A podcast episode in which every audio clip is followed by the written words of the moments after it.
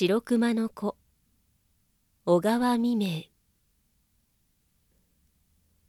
白熊は北極海に臨んだアラスカまたはシベリアに住んでいます。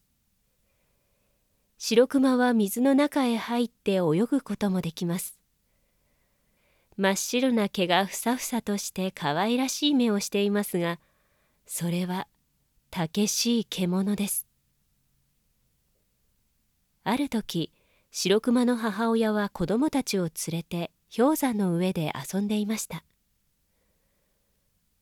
お母さんのそばを離れてはいけません。と言い聞かせました。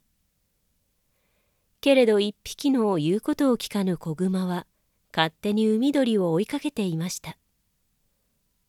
この時パチンと大きな音がして氷の塊が二つに割れました。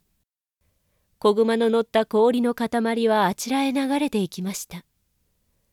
オーロラの輝く空の下をずんずん流されていきました。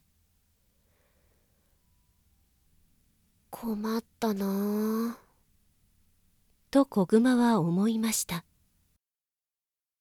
岸に着くと毛皮を着たエスキモーのおじいさんが忍び寄って不意に頭から網をかぶせました。